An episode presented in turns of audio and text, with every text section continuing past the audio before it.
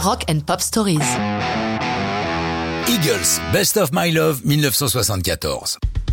En cette première moitié des années 70, les Eagles prennent leur envol.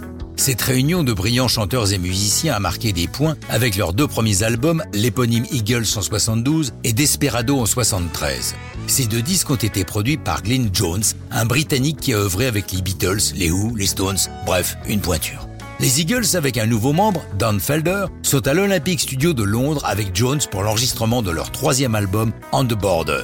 Les points de vue du groupe et du producteur commencent à diverger. Glenn Frey pense que Jones les entraîne trop vers une country gentillette. Ils ont envie de sonner plus rock'n'roll. Ils décident de mettre fin à leur travail avec Glyn Jones et rentrent à la maison pour le reste de l'album avec Bill Zimsick à la production au Record Plant Studio de Los Angeles issus des sessions londoniennes, vont subsister sur l'album deux chansons, You Never Cry Like a Lover et Best of My Love.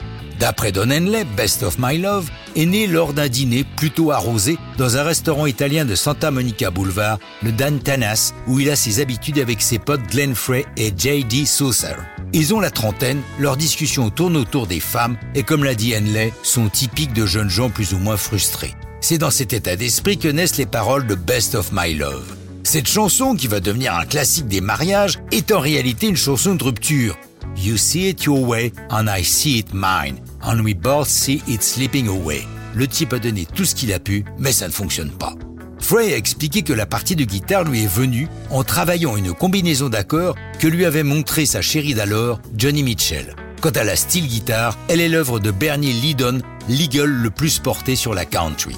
Frey refuse que Best of My Love devienne un single, Content de leur choix, plus rock'n'roll, ce sont Already Gone le 19 avril 74 et James Dean le 14 août suivant qui sont les deux premiers singles. Ils se classent honorablement et l'album publié en quadriphonie depuis le 22 mars entame son ascension dans les charts. Mais un DJ de radio du Michigan change la donne lorsqu'il se met à jouer Best of My Love au lieu des singles officiels. Et ça prend. Pour ne pas louper le coche, le label lance la fabrication de singles et sans la moindre autorisation du groupe, raccourcissent la chanson, c'est mieux pour les radios. Le groupe est furieux, mais Best of My Love devient leur premier numéro 1 aux États-Unis et dans de nombreux autres pays. Les trois années qui suivent vont faire des Eagles des superstars. Mais ça, c'est une autre histoire de rock'n'roll.